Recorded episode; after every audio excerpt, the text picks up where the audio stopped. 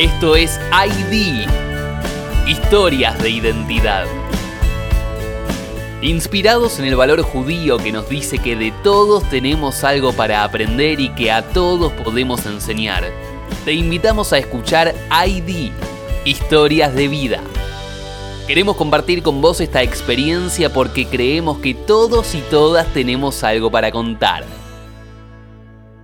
Es una alegría, estamos eh, continuando con ID Podcast, esto que tiene que ver con este espacio de encuentros, de entrevistas en profundidad, de conocer eh, historias realmente muy interesantes que nos hablan de identidad y diversidad. Y estamos en nuestro estudio virtual eh, acá le damos la bienvenida a Luciana, Luciana Minacian. ¿Cómo se pronuncia el, apellido? ¿Así? Minacian. Minacian, pues tengo miedo con los acentos y bueno, también acá está acompañándonos Leandro eh, para esta entrevista donde se conectaban historias muy interesantes entre los abuelos que vienen de la misma ciudad. Así que si quieren para empezar, eh, Luciana y Leandro, eh, salió, esta salió esta charla antes de grabar que decías de dónde vienen tus abuelos, Luciana. Los abuelos, los que compartíamos región con, bueno, primero gracias, gracias Uriel y gracias Leandro por la invitación. Eh, los abuelos que compartimos región con Leandro son los que venían de Esmirna. El resto del lado materno venían de Quilis, que es al lado pegadito de Alepo, que era la región muy cerca a donde terminaban las deportaciones en, la época de las masacres y deportaciones de 1915. Pero bueno, sí, veníamos de, los que más estuvieron, estuvieron hasta 1922 eh, y son los de la región de Esmirna y estábamos compartiendo justamente esa, esa coincidencia. Que, ojo, tengo bastantes amigos, de a poco voy encontrando más, más vecinos de Esmirna eh, cuando me pongo a hablar con la cole. Así que está, porque esta coincidencia entre la comida judía ¿no? y, la comida armenia, digo, o lo que llamamos comida judía, que no termina de ser comida judía o sefaradí, bueno, tiene que ver con que... Tampoco es comida armenia, de alguna manera, es comida de la época del Imperio Otomano, ni siquiera de la República de Turquía. Ni siquiera. La comida de Armenia que vos comes del lado de de lo que es de lo que es ahora Armenia y la ex República Socialista Soviética no comen lo mismo. Para comer lo que nosotros comemos acá como comida armenia o judía parecida, eh, tenés que ir a uno o dos lugares en Yerevan, en la capital de Armenia. No está en todos lados. Es distinta la comida de Armenia eh, del lado ruso. Es distinta, pero imagino que tus abuelos cocinaban o comían o venís de comida muy parecida a la que eh, mi familia, por ejemplo, es Ashkenazi del otro lado, pero la familia de Leandro, ¿no? Eh, el estilo de comida muy parecido. Exactamente, es lo mismo. Es la misma comida porque es la que las recetas son las que aprendieron del lugar donde nacieron y todos eran prácticamente vecinos en alguna de las 35 provincias turcas. Así que bueno, tremendo y en esta historia tan particular. A ver, yo cuento y como para poner un poco eh, en tema y me parece interesante, eh, Luciana, vos sos eh, abogada, venís activando mucho, tanto entiendo desde la academia como desde la política, por la cuestión que tiene que ver con el esclarecimiento del genocidio armenio.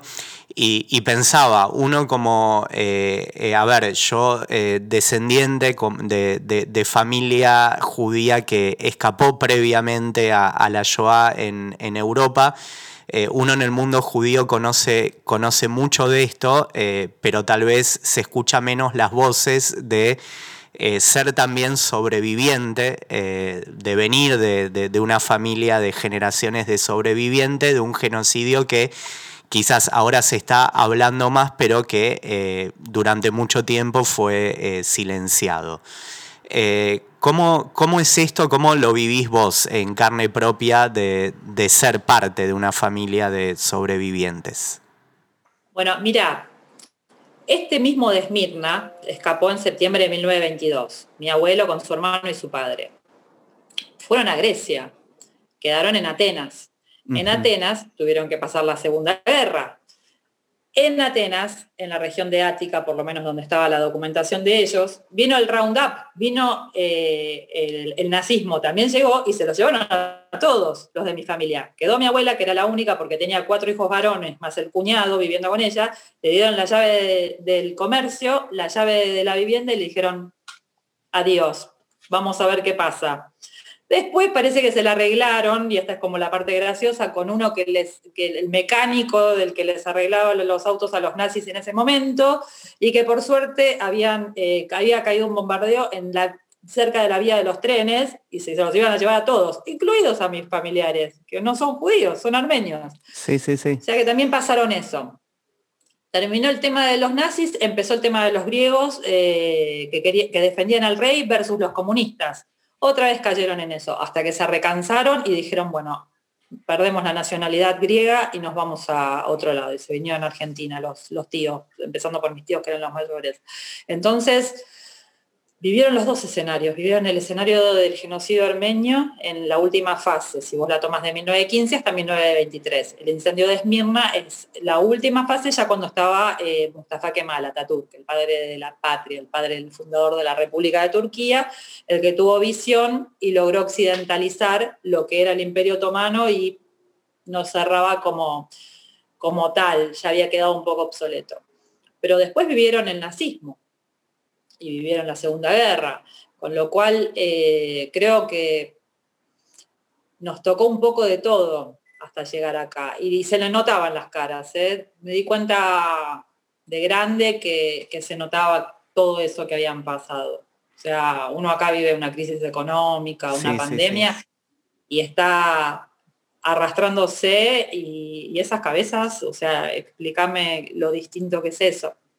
Y bueno, con respecto a Shoah, era un poco el escenario general, porque tenés que tener en cuenta que mucha gente que ya estaba en el marco de la Primera Guerra Mundial en el territorio del Imperio Otomano combatiendo aliado con Turquía versus los aliados contra eh, Turquía y Alemania, eh, estaban presenciando todo el proceso estaba bien organizado, aproximadamente desde 1910 estaba organizado el proceso por el cual se iba a hacer esta limpieza étnica de armenios, armenios, griegos, asirios también. No los quiero dejar afuera, pero bueno, vamos a referirnos un poco más puntualmente en el caso de los armenios. Y de, y de alguna manera pudieron ver, eh, pudieron ver a prueba y error qué era lo que funcionaba y lo que no funcionaba. Eh, si estaban en el marco de una, de una guerra mundial, cómo podían hacer para deportarlos y de alguna manera eh, hacerlos perecer en caravanas de la muerte sin siquiera gastar una bala. La bala la tenían que gastar contra el enemigo, no la tenían que eh, gastar contra el que estaban deportando y tratando de que se muriera. Incluso hay algún paper de inoculación de, de tifus, con lo cual Mengele no sería el primero, eh, aparentemente hubo experimentos también, eh, dado que los armenios se morían de, tifus. Entonces todo eso hace que encuentres patrones de conducta que los ves eh, exitosos de, por el lado del perpetrador y que a la larga se van a ir repitiendo. El vagón de tren, el vagón de tren existe desde 1915, se intensifica en 1922 en ese incendio en Esmirna, que se lleva mucha más gente. El que se salvó se subió al bote. Esmirna es una ciudad con el mar al lado. Eh, y después lo vas a ver completamente exacerbado en el, ya en el marco de las deportaciones a judíos, a Roma y a Sinti. Y, yendo un momento, Luciana, a lo personal, todo esto que vos no, nos contás y nos relatás también, tu familia, eh, ¿lo hablaba, lo testimoniaba? ¿Pasó algo como en otros procesos de genocidio de primero no querer hablar y ser como la, acá en este caso, la tercera generación o, segunda que empieza a recuperar un poco más de esto? Eh, en el caso personal, ¿cómo te tocó a vos? Hay dos cosas. Primero, tanto mi padre como mi madre son los hijos más chicos de sus padres, con lo cual tenían como una diferencia de 18 años con los mayores y ya de por sí tuve menos tiempo a mis abuelos conmigo. Pero más allá de eso, en el caso de los que venían de Alepo, aparentemente fueron alertados, debe haber sido militante el padre de mi abuela, y vino en el año 13 a la Argentina. O sea, si bien había masacres de 1894 a 1896 por parte del sultán Abdulhamid, si bien volvieron a haber masacres en 1909 en otra región específica, Dana, este salió antes. Incluso no, lo, no tengo certeza, pero yo creo que hasta llegó a, vender su propiedad y venía a la Argentina. En el caso de los... Y, y ellos no hablan armenio, hablan turco. O sea que de alguna manera eh, de ese lado no había mucha mucho relato, sí una tía abuela que la escondieron en un baúlcito porque tenía 16 años y los soldados turcos venían a buscar eh, chicas eh, jóvenes para apropiárselas. El tema de la apropiación es eh, un tema recurrente en el caso de las mujeres en el, en el genocidio armenio y existe, hay un documental súper interesante que se llama Los tatuajes de mi abuela que una nieta ante el silencio, como vos mencionas, empieza a recabar la poca información que tiene y porque su abuela era una mujer amargada y no hablaba y estaba todo el día así agarrándose la cara, deprimida, y llegan a la conclusión de que eh, habían padecido abusos, e incluso su madre se habían salvado eh, la madre con las dos chiquitas y bueno, había sido de ahí en adelante la historia es muy triste. Es como una serie de abusos permanentes. Que no quiere decir que no haya habido abusos en el caso de la Shoah, porque los guías polacos te van a decir en Birkenau no, no hubo abusos. Pero yo tuve la posibilidad de hablar con una melliza acá en Argentina, eh, que teóricamente a su hermana la metían en las tinas de baño, mm. y a ella no. Y comparaba a ver qué pasaba con una y la otra, y dice, a la noche venía la Blokova, abría la puerta y entraban los hombres. Tenía cinco o seis años, pero me cuenta eso. Así que me parece que eso también es algo que estaba, eh, que era un factor de lo que pasaba en los dos lados. Eh, en el caso de mis abuelos de Esmirna, eh, ahí sí, ya no, no les gustaba, no hablaban en turco, la habían pasado muy mal y sí, tenían un, estaba, era una mala palabra dentro de todo, me parece que sí. O sea, la, vivieron fea y no iban ni a volver, ni. Yo lo sentía en mi papá también. O sea, había, el relato se había, se había esparcido. Eh, pueden pasar las dos cosas, por eso te digo, o hay silencio absoluto o a veces, bueno, el que se salvó y, se pudo escapar de alguna manera un poco mejor, te lo contaba. Te lo contaba. ¿Y, vos sentiste, Luciana, que, todo lo que vos venís haciendo a nivel eh, profesional, o no sé si todo o parte importante, eh, tiene que ver con traer un poco de, justicia eh, con estos sucesos tan terribles? Depende cómo, sí, depende la valoración que le das y mm, si tenés como la posibilidad, no tanto acá eh, en América del Sur, porque no llegan muchos mm. académicos, entonces más bien tengo posibilidades si estoy en, sobre todo en Armenia, en Armenia llega gente de todo el mundo. Entonces vos puedes conocer a académicos o referentes de Estados Unidos, tanto como de Europa, que son los libros que usás para estudiar, o sea, son los profesores que usás. Eh, y no, no estoy refiriéndome a autores armenios, ¿eh? o sea, te puedo decir un Yair Orón que está trabajando eh, con el Zorian Institute de Canadá, o sea, uno se va entre, entrelazando, entremezclando, creando otro tipo de vínculos. Y mm, cuando voy a esos congresos tengo posibilidad de ver eh, no solamente gente de Shoah y de genocidio armenio, que son como los clásicos o el super clásico, qué sé yo, para decirlo de alguna manera, sino que tenés eh, Bangladesh, Myanmar, Ruanda, Camboya, y entonces te vas la empatía hace que puedas trabajar muy bien uno con el otro. Y entonces después aprendes a separar lo que es el ámbito académico, en donde por supuesto todos reconocen todo, todos estudian todo, de lo que es el reconocimiento o no por parte de los estados, las razones de geopolítica, las razones comerciales o todo lo que se aduce detrás de eso y, y que circulan por diferente camino. O sea, tal vez nosotros no podemos tener injerencia en ese sentido, pero sí podemos trabajar el arma de la educación. Totalmente. Luciana, acá Leandro, ¿qué haces? Eh, bueno, quiero hacerte varias cosas que me, me, van quedando en el tintero. Em, siempre yo vi, bueno, hay una famosa frase de Hitler que siempre se cita como, como una de las justificaciones del holocausto, que es eh, dice, aquí hay que hacer el holocausto, que los judíos nadie se va a acordar, Y te voy a decir, ¿quién se acuerda de los, del genocidio armenio? Preguntó Hitler. Y una vuelta escuché, no me acuerdo dónde ni quién, pero algo que me pareció que en realidad los turcos quisieron hacer lo que después pudo hacer Hitler, pero no tenían la tecnología para hacerlo. ¿Vos qué opinas con esa frase? Lo de la tecnología me parece un poco erróneo porque el que era ministro del Interior, eh, o sea, nosotros estamos hablando de que los que gestaron eh, las masacres y las deportaciones que configuraron el genocidio armenio fueron los jóvenes turcos del Comité de Unión y Progreso.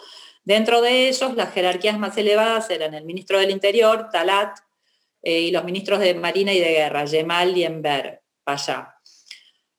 Talat era funcionario telegráfico antes de poder tomar esta este cargo de poder dentro del Comité de Unión y Progreso.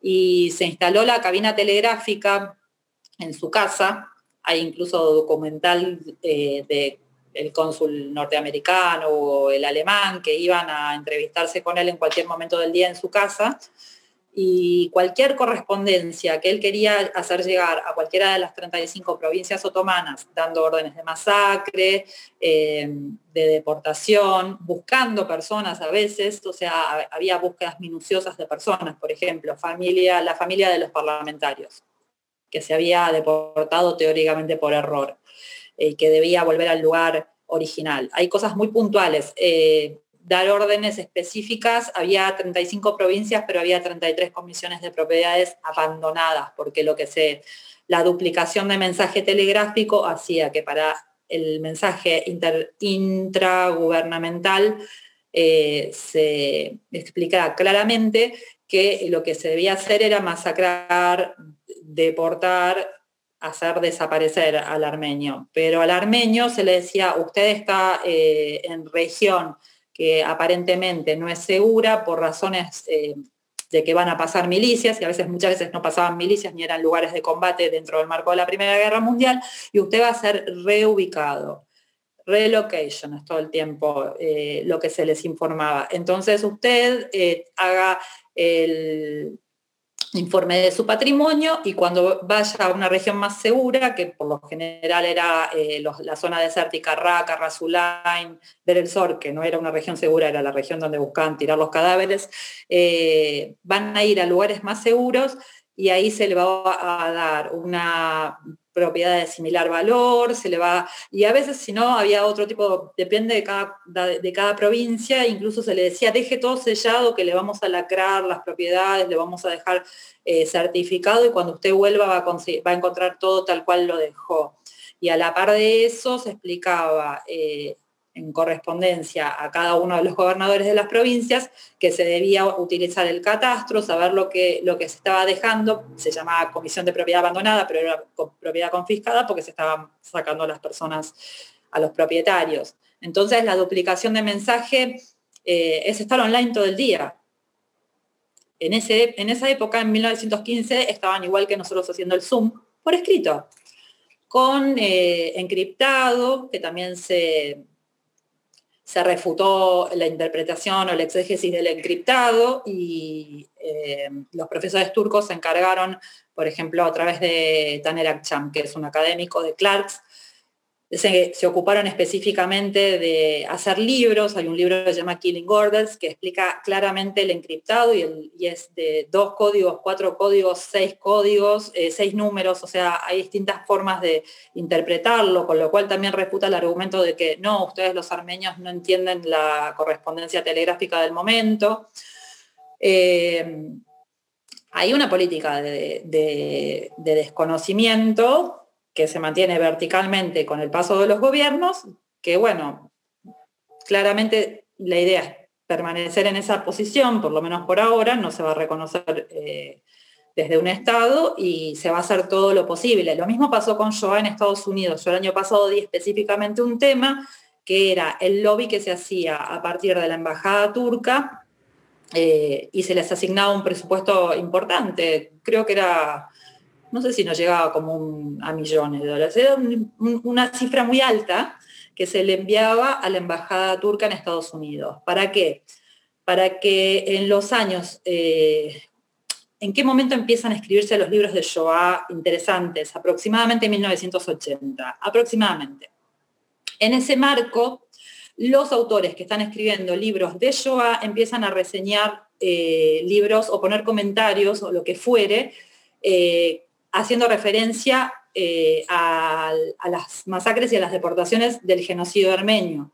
Entonces se empezó a utilizar un grupo de académicos que tenían que ocuparse específicamente, con ese presupuesto que se le destinaba a la embajada turca en Estados Unidos, de encontrar a esos autores y de alguna manera intentar eh, persuadirlos de que por favor retiraran esas referencias a las masacres eh, contra los armenios. Entonces hay un trabajo muy, muy puntilloso elaborado y siempre fue puntilloso y hasta cierta altura es exitoso porque se llevaron, se cobraron la vida de más de un millón de personas, entre un millón y dos millones aproximadamente, no hay reconocimiento académicamente y en las naciones, en Argentina mayor, porque tiene los tres poderes, hay un reconocimiento de parte de los tres poderes. Eso depende de las dinámicas de cada diáspora, que la diáspora es enorme y es fuerte. Lo estamos viendo ahora en el marco de la guerra. Eh, pero de alguna manera fue exitoso. Lo que ellos planificaron hasta el día de hoy sigue, sigue teniendo un determinado éxito, más allá de que vaya, haya mucha condena. Pero es un trabajo que está bien hecho y hay presupuesto. Eh, yo miro del lado del, lado, o sea, miro del otro lado. Yo te, yo te, yo tengo muchas anécdotas, bueno, un poco hablaba que mi abuelo nació de los dos lados, mis abuelos vinieron de esa ciudad, que es, Esmirna, dicho sea de paso, es una ciudad muy linda, que da, en serio, es una ciudad, un destino, tiene una de las playas más lindas de Turquía, que da el Mediterráneo, si uno ve, es una ciudad preciosa, Obviamente en, Turquía todo es reluciente, impecable, las grandes ciudades. Uno podría pensar que, va a estar en una ciudad del medioevo y nada que ver. Ese es un poco el concepto. Y lo que yo te decía es siempre me, chocó porque lo he vivido en, persona en muchas oportunidades, que si uno compara el reconocimiento alemán a la Shoah, si hasta quiere, podría, para mí es mucho más prolijo si fuera para ocultarlo decir, o para... Porque la negación a, Turquía le lleva hasta acá, que en cada lugar que haga, si sale a vender mandarinas, o si sale a vender cuero, o llega un partido de fútbol, salen a reclamárselo. O sea, sostiene el error en un punto. Vos decís, es prolijo, pero para mí, digo, si pienso mal de Alemania, digo, los alemanes fueron más vivos. ¿Por qué? Porque nadie se lo, o sea, nadie se lo reclama ahora porque lo reconoció, lo indemnizó, eh, mantiene los, los centros de detención y qué sé yo. Y uno le pregunta a los turcos y qué te dicen es, Ah, bueno, eso lo tienen que, lo tienen que resolver los historiadores, te dicen. Lo que pasa es que también, en el caso de los alemanes, nadie, salvo los movimientos nuevos, neonazis, nadie se le ocurre pararse y decir que Hitler fue un héroe de guerra. En el caso del ministro del Interior, por ejemplo, esta persona que escribía todo el día la correspondencia telegráfica dando las órdenes, lo asesinó un armenio que salió de una fosa de cadáveres, que eh, llegó a Berlín, se enteró que estaba él, y soñaba todo el día que la madre le decía matalo, matalo, matalo, al final se compró un arma, lo esperó enfrente, lo, le disparó, se sentó. Bueno, este Talat murió en Berlín, fue enjuiciado Sogomon Telirian, el, que lo mató, obviamente fue sobreseído, el, hombre estaba que no podía más, se había despertado en una fosa con toda su familia muerta alrededor. Eh, la camisa manchada del ministro del Interior, de Talat Payá, está en el museo, en Ankara, si no me equivoco, como es un trofeo, el hombre es un héroe nacional. Entonces, no se demoniza lo que pasó, sino que es al revés, se exalta, se ennoblece eh, el coraje que tuvo ese hombre en ese momento y además eh, se decide, ellos todavía quieren ir un paso atrás. Por ejemplo, hubo un caso que mm. se llamó de, de, Dogu Perinçek, que era un turco que iba por los cantones suizos diciendo el genocidio armenio es una mentira internacional. Tuvo eh, causas penales en los cantones suizos, terminó en la Corte Europea de Derechos Humanos. En la Corte eh, se terminó debatiendo el derecho a la libertad de expresión versus eh, justamente alguien que esté negando el genocidio armenio. Terminó prevaleciendo el derecho a la libertad de expresión, pero lo que dicen los turcos es vengan porque eh, ellos quieren ir a, y no se juzgaban, o sea, no se iban a tomar, no se iba a valorizar los hechos, o sea, nadie iba a discutir, la Corte Europea dijo no vamos a discutir los hechos, los hechos están como dos por sentado, pero ellos van un paso más atrás, ellos quieren discutir los hechos y nos dicen vengan que están los archivos abiertos. Van los profesores turcos, que claramente tienen más posibilidad que nosotros de entrar, mm. a mí nadie me va a abrir un archivo turco y a ellos mismos el bibliotecario les dice, va, a criterio del bibliotecario es lo que le van a dejar ver y lo que no le van a dejar ver. Imagínate qué me van a dar a mí, qué archivo me van a dar. No tenés eh, idea lo que... Quieren ir más atrás, ¿entendés? Discuten, quieren discutir los hechos. Bueno, estamos en un, hoy se habla mucho del mundo de la posverdad, la fake news y el, y el negacionismo. ¿Qué crees que falta hacer acá en Argentina respecto a eso? Y te hago una pregunta que te la hago a Uriel, la hago a todos. Yo tengo la teoría que por una distancia en el tiempo los temas dejan de interesar. No es una teoría, es una reflexión personal. Y creo que con Uri, con vos lo hablé una vez, creo que la Shoah deja de interesar a medida que se pierde el lazo. Porque ya los sobrevivientes tienen, no sé, 90 años, poner. ¿Y crees que puede empezar a olvidarse el tema? Vale para la Shoah también la pregunta. ¿eh? Usa la creatividad, como por ejemplo lo del proyecto Aprendiz que Diana Wang y Ida Ender lo hicieron y bueno, antes de que se vayan empezando a perder los primeros sobrevivientes, tomaron apuntes, comprometieron a personas hasta, no sé, entre 20 y 35 años creo que era, y que ellos se comprometan a dar testimonio. Eh, mantengamos libres las mantengamos con vida las cátedras de memoria y genocidio, los niños y la Shoah, aspectos jurídicos del genocidio armenio, así como estamos en UBA de Derecho. Es lo que podemos hacer. Eh, los chicos de Marcha por la Vida les arman los podcasts a, a los chicos para ORT, o sea, es educación, no hay otra manera de, de hacerlo en este momento. Y el Estado, de alguna manera, ya el Estado argentino tenemos agotadas las vías, hicieron los tres reconocimientos, no sería específicamente, no hay nada más que yo le pueda pedir. Mm. Eh, los perpetradores no están, no puedo llevar gente al Tribunal Penal Internacional porque los perpetradores, o sea, los, los, que hubieran sido enjuiciados eh, en, el, marco del genocidio armenio tampoco tienen vida. Sí se, se hubo aproximadamente 63 juicios marciales, eran jerarquías inferiores. Eh, de todos modos, esa gente se le endilgó la causa, se le dijo y hasta la documental creo que incluso fue como eh, confrontada con ellos y dada por, por verdadera, o sea, se le daba, se le mostraba la documental al imputado. Quedaron un poco en saco roto. Es un, por eso eh, ya en este momento digo, hay otras razones que ahora de nuevo se vuelven a encontrar un poco en el marco de la guerra en Artsaj, o sea, en el marco de las hostilidades de Azerbaiyán y de Turquía contra Artsaj, se empiezan a encontrar de nuevo las mismas razones. No, no, no es coincidencia que vuelve a pasar lo mismo. Eh, y después cosas puntuales, o sea, que el Estado de Israel no esté reconociendo el genocidio armenio, a mí por el lado de los académicos no me preocupa ni un, ni un poquito, o sea, claramente también priman otras razones que escapan a lo que pueda escribir yo, pueda decirte a vos en este Zoom, a eh, Uriel o Leandro, o sea, eso pasa por otro lado y hay otros intereses que eh, no van a o sea, es incómodo para mí que venga un académico y lo primero que dice es, mucho gusto, discúlpeme, mi, Estado no reconoce el genocidio. Es incómodo, o sea, yo le digo, no, pero por favor, ¿cómo me va a decir eso? No tiene ni que decírmelo. Eh, y, también sé que no pasa por ninguno de nosotros, o sea, somos los que podemos mostrar la situación, pero no somos los actores en ese sentido. Y entonces hay que trabajar desde donde uno puede. Yo creo que las diásporas hacen un trabajo muy ah, importante. Ah, hacen, pero yo para... Eh, a, mí lo que me, termina costando de entender, Luciana, y volviendo vos decías que Turquía hizo un muy buen trabajo, digamos, minucioso para eh, negarlo y para construir de alguna manera esta negación y que, no se una especie de, perdón, de pink, pink washing, pero en el sentido usado respecto a ocultar el genocidio, digamos.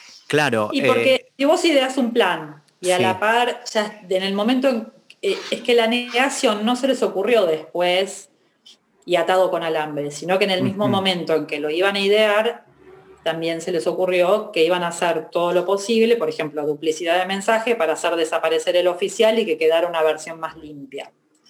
Eh, entonces, eso es lo que pasa. Eh, un poco fue el acuerdo tácito, vamos a hacer esto y a la par lo vamos a... Lo, vamos a, Perdón que te interrumpí. No, no, no, no, está, yo lo trato de entender porque digo, el nazismo también eh, quería, digamos, en el mismo momento que, cometía, digamos, sus atrocidades, eh, tenía, digamos, su maquinaria de propaganda, de comunicación, y, si bien existe, como decía Leandro, cierto negacionismo, no pasó esto como pasó con, con el genocidio armenio. Entonces mi pregunta es, ¿se le puede atribuir solo a la estrategia de Turquía que este genocidio durante tanto tiempo y muchas veces ahora se ha invisibilizado, que todavía se atribuya esto de la realpolitik, que haya estados que digan, bueno, yo no lo puedo eh, reconocer. Eh, ¿Tan solo, digamos, es al poderío de Turquía o podemos entender otro tipo de razones para esto? No, también históricamente en ese momento ya los que en algún momento, por ejemplo, eh, Reino Unido estaba muy interesado en los juicios eh, que se iban a hacer contra las jerarquías de las milicias eh, turcas. Pero después se fue, eso quedó medio difuso porque empezaron a, repartirse. Empezó el tema de los mandatos, el mandato británico acá, esto, lo otro, que Líbano, que Jordania, que Siria, que no sé cuánto, que Francia y yo, y, y se metieron en otra cosa. Entonces el compromiso, eh, tal vez hasta de, sobre un tema de derechos humanos quedó totalmente perdido porque había, otra vez primaban otros intereses en ese momento y ya habían, le habían dado la vuelta a la página y en ese momento la verdad que los armenios tampoco estaban para reclamar nada, estaban escapando y reconstruyéndose como podían. No hubo mucho más. Aparte, tampoco, bueno, en ninguno de los dos casos, eh, en los, pocos juicios armenios y en los juicios eh, contra los nazis, eh, en ninguno de los dos casos se, juzgó por el delito de genocidio.